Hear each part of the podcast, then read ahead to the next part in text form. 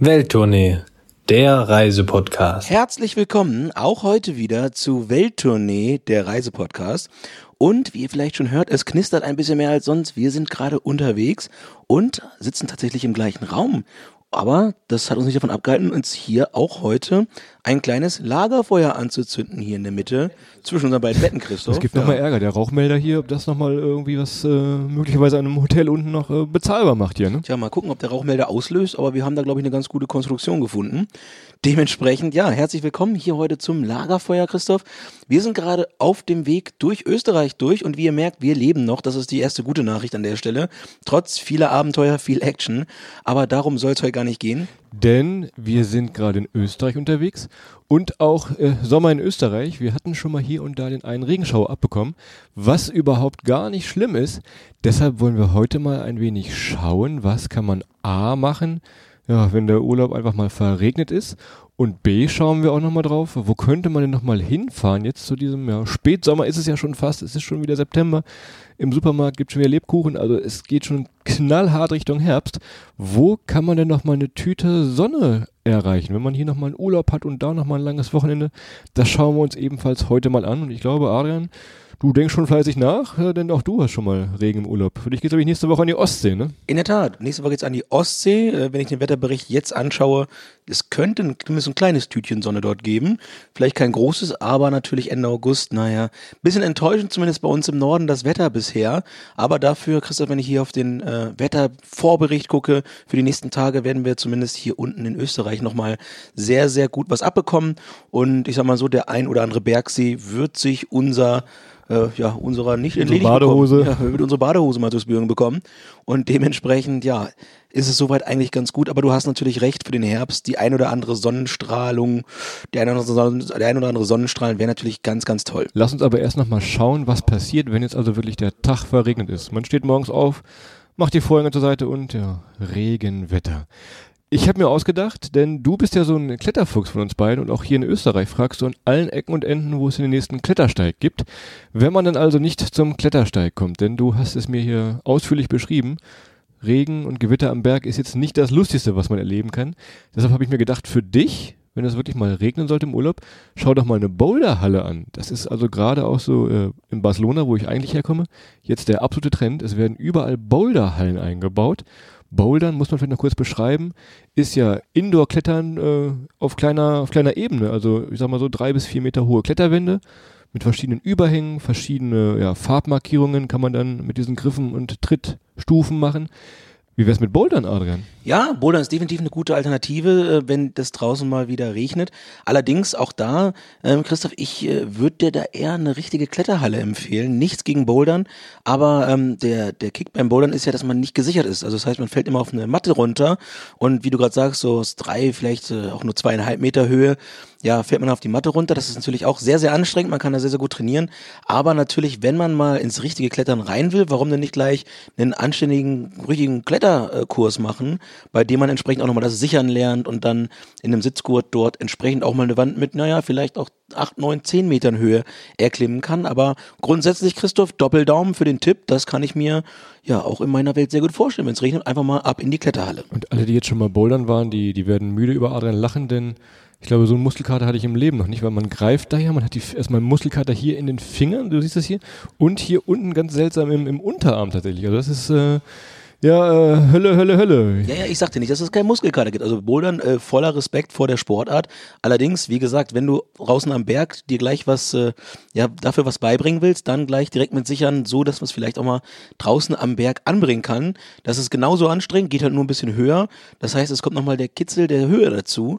Und damit ist es vielleicht eine Nummer runder als jetzt, ähm, ja, Bouldern zwei, drei Meter. Aber gar nichts gegens Bouldern, Christoph. Ich habe noch etwas, was auch auf dich schon wieder zugeschnitten ist. Das ist ganz seltsam hier. Denn, ja, normalerweise Sommer äh, Richtung Süden, Biergarten ist ja immer so das Thema. Aber auch das macht ja bei Regen überhaupt keinen Spaß. Zumindest wird das Bier nicht leer. Das ist schon mal eine, eine gute Sache. Aber was man jetzt immer, immer häufiger machen kann in verschiedensten Städten und Regionen, sind Brauereibesichtigungen. Oh ja. Ich sage jetzt nicht nur wegen, wegen Craftbeer, wo dann kleine Läden das aufmachen, die den Braukessel, geht auch bei großen Bekannten. Ich sag mal Richtung Richtung Dublin. Guinness Brauerei ist natürlich ganz bekannt für sowas. das geht natürlich auch, dass man sich statt in einem Biergarten tatsächlich mal ja, in die Brauerei setzt tatsächlich. Ja, und das kann ich natürlich besonders in Berlin bei uns in der Brauerei bei Brewdog empfehlen, sich dort direkt mal ähm, ja, online anzumelden für eine Brauereiführung. Ähm, da kann es auch mal passieren, dass ich dann da ein bisschen mit rumlaufe, von daher Oh Achtung. Achtung, Vorsicht. Nee, absolut. Absoluter Geheimtipp und eine richtig tolle Sache. Und du sagst es gerade, Brauereien gibt es in ganz, ganz vielen Orten der Welt. Und wenn es die Möglichkeit gibt, sich sowas mal anzuschauen, sollte man das auf jeden Fall machen, weil man kann doch mal ja sehr, sehr viel über dieses wunderbare, fantastische, tolle Naturprodukt Bier lernen. Und äh, ja, Bildung äh, schadet ja bekanntlich nie. Und an der Stelle natürlich noch am aller, allerwenigsten, Christoph. Aber da du jetzt so zweimal so nett äh, mir was vorgelegt hast, möchte ich auch dir noch was vorlegen. Und zwar das Thema Handwäsche. Ja. Ja, natürlich, wir sind ja, wir erzählen es ja immer wieder, wir sind meistens nur mit, immer nur mit Handgepäck unterwegs oder weniger. Ähm, Und an der Stelle, Christoph, an Schlechtwettertagen, das bietet sich natürlich an, dann mal entsprechend seine schmutzige Wäsche durchzuwaschen. Hier schön mit dem berühmten Rei aus der Tube oder ähnlichem oder einfach nur mit Haarshampoo das Waschbecken mal schön voll machen und dann nimmt man seine Badehose, dreckige Unterwäsche, zwei, drei T-Shirts, dass man die einfach mal schön sauber macht, sich die Zeit dann nimmt, auch mal ganz ausführlich die Handwäsche da zu zelebrieren. Das Einzige, was bei Regenwetter natürlich meistens nicht so wie einfach ist, das Trocknen danach. Aber wenn man noch ein, zwei Tage vor Ort hat, dann natürlich einfach die Sachen aufhängen und dann hat man zwei, Tage später wieder komplett frische Klamotten und damit ja, muss man weniger einpacken. Das klingt nach richtig Spaß. Mit Adrian im Urlaub, das ist immer wunderbar.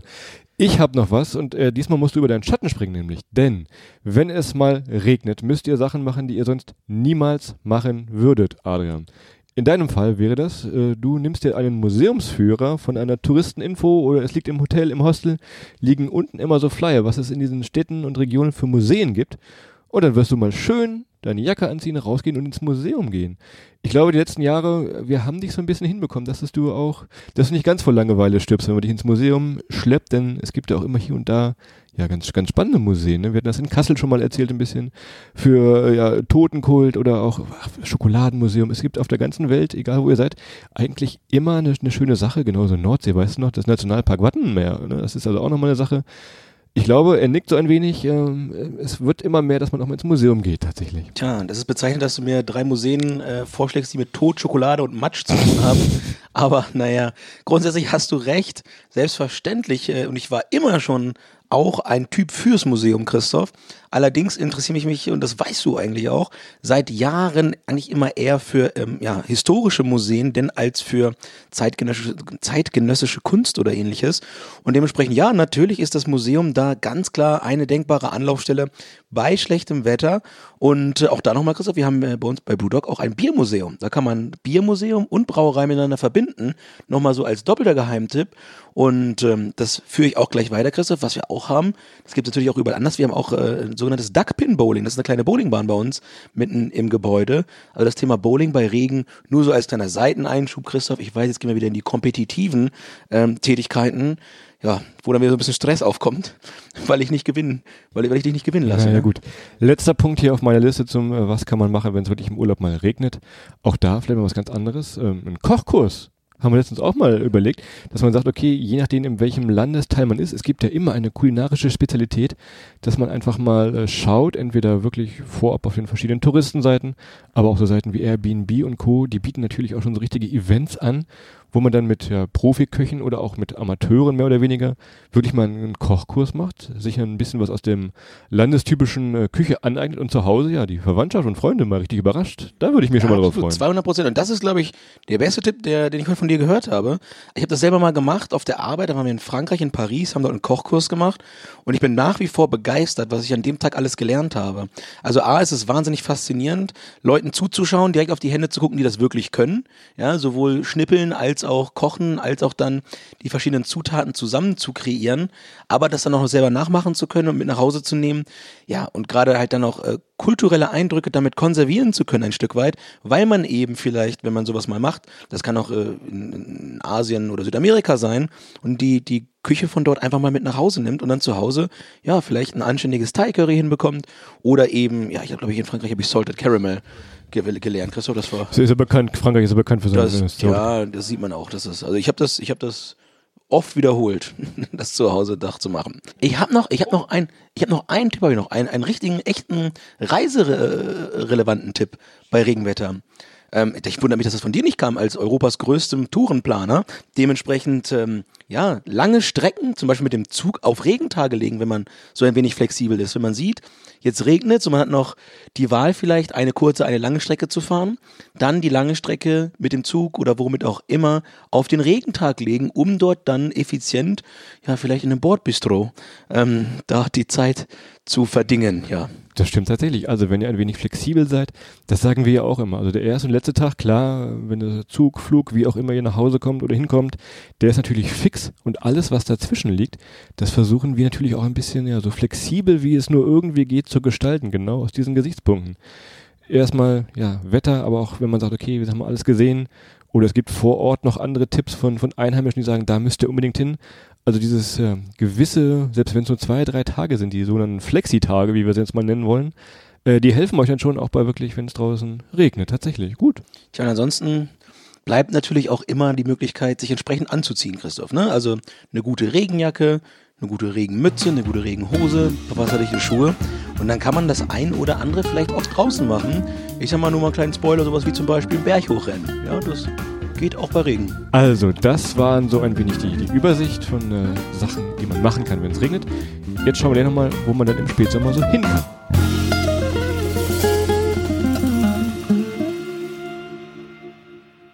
So, im Spätsommer, jetzt, was wir ja nun wirklich schon haben, es ist fast schon September, der Kalender wird dünne, dünne, dünne.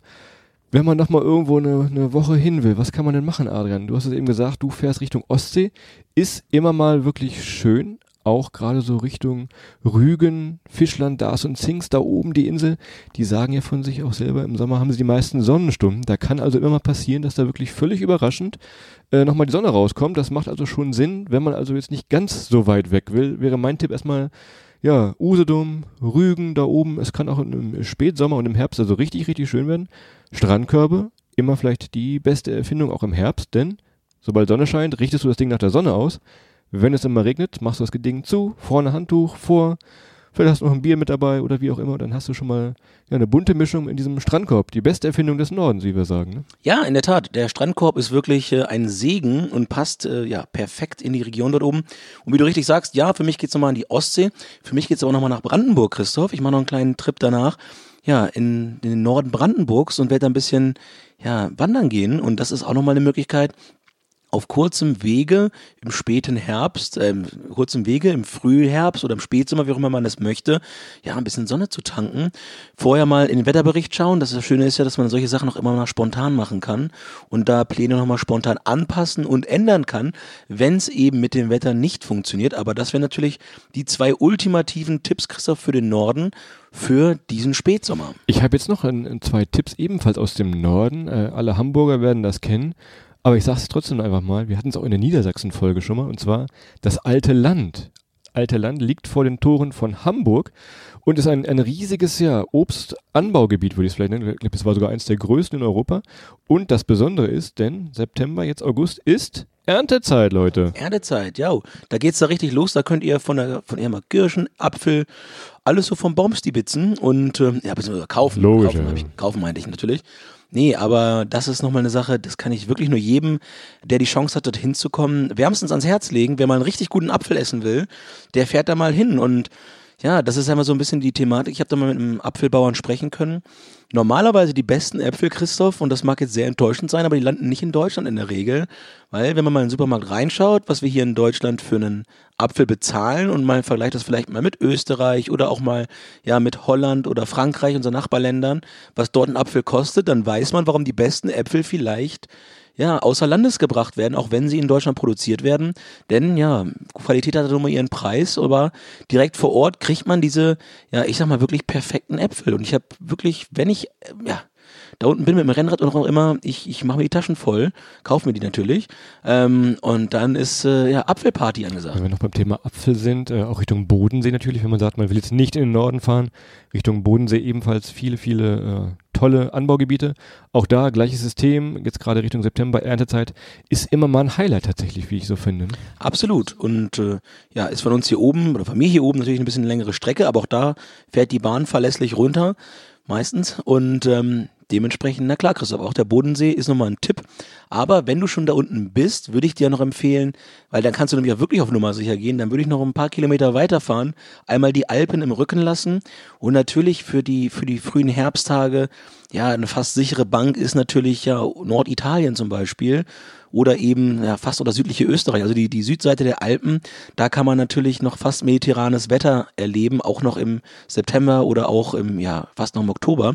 Sowas wie Gardasee, Lago Maggiore und so weiter. Da habt ihr nochmal eine gute Zeit. Und Christoph, was man natürlich hervorheben muss, du hast mit Apfel gerade schon mal das Thema Essen angerissen. Wenn man sich vor Weihnachten nochmal äh, fit essen will, dann ist natürlich, ich habe fit essen gesagt, ne?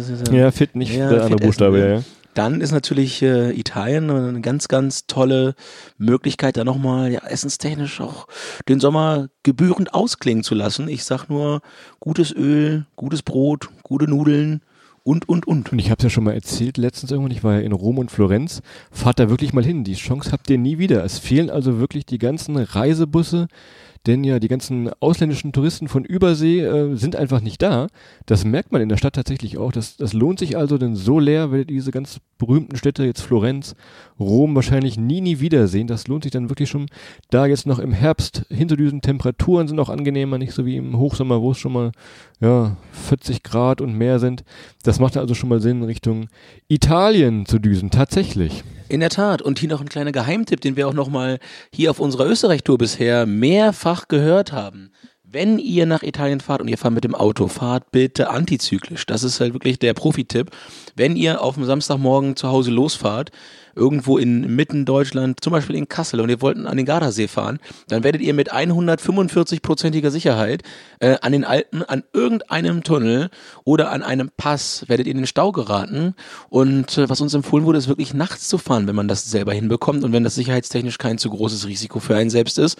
Weil nachts äh, ist es auch, kannst du immer mal zu Staus kommen, das ist nicht ausgeschlossen, aber sehr, sehr wenig Leute fahren halt nachts über die Alpen. Und daher, ja, wenn ihr da runter wollt, fahrt antizyklisch. Normalerweise die ganzen Alpen an Abreisetag ist immer der Samstag, vielleicht auch den Tag nochmal variieren.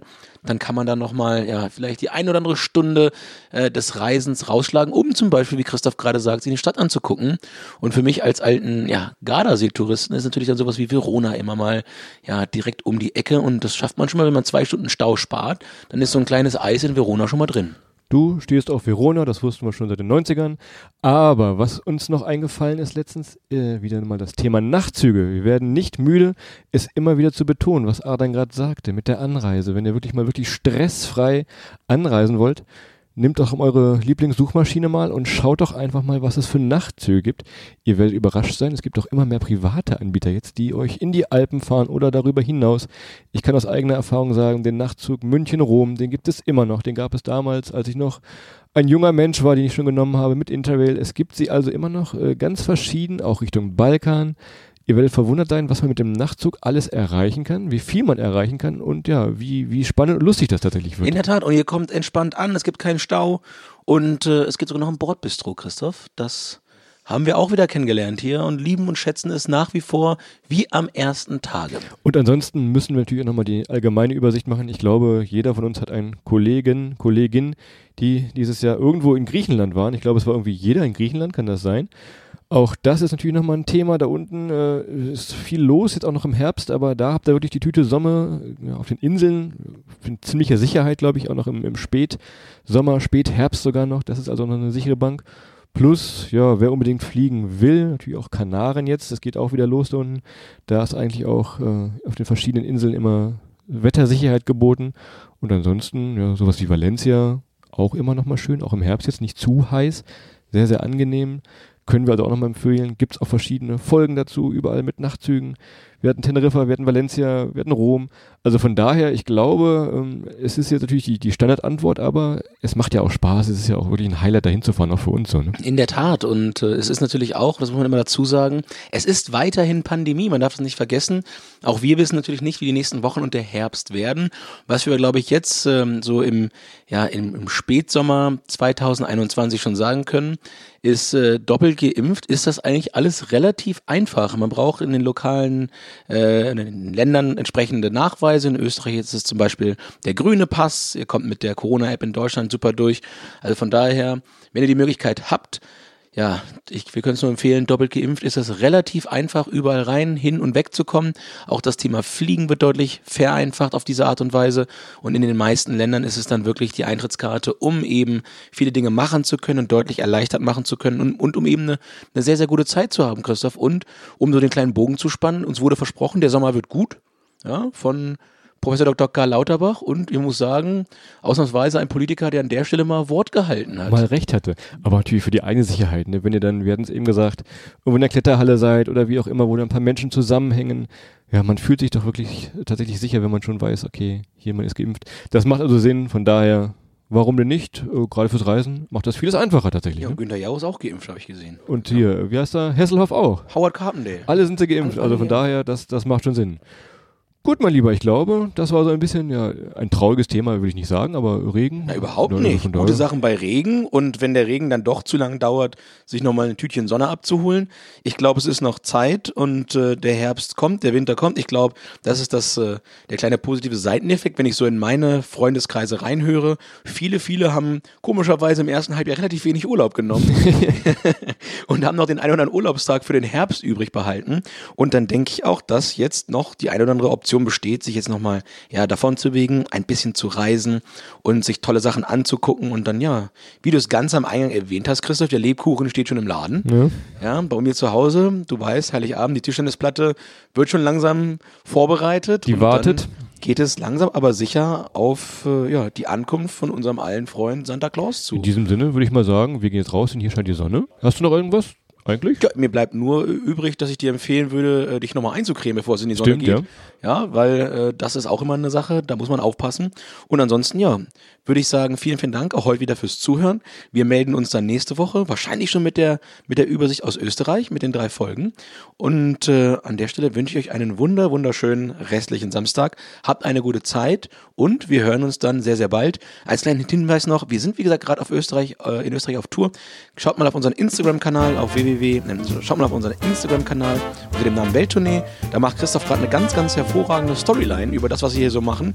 Von daher schaut da mal rein, da könnt ihr sehen, was wir hier jetzt schon an Abenteuern erleben und die ganzen Geschichten dazu dann kommende Woche. Wir freuen uns, wenn ihr wieder einschaltet. Habt eine gute Zeit bis dahin. Ciao.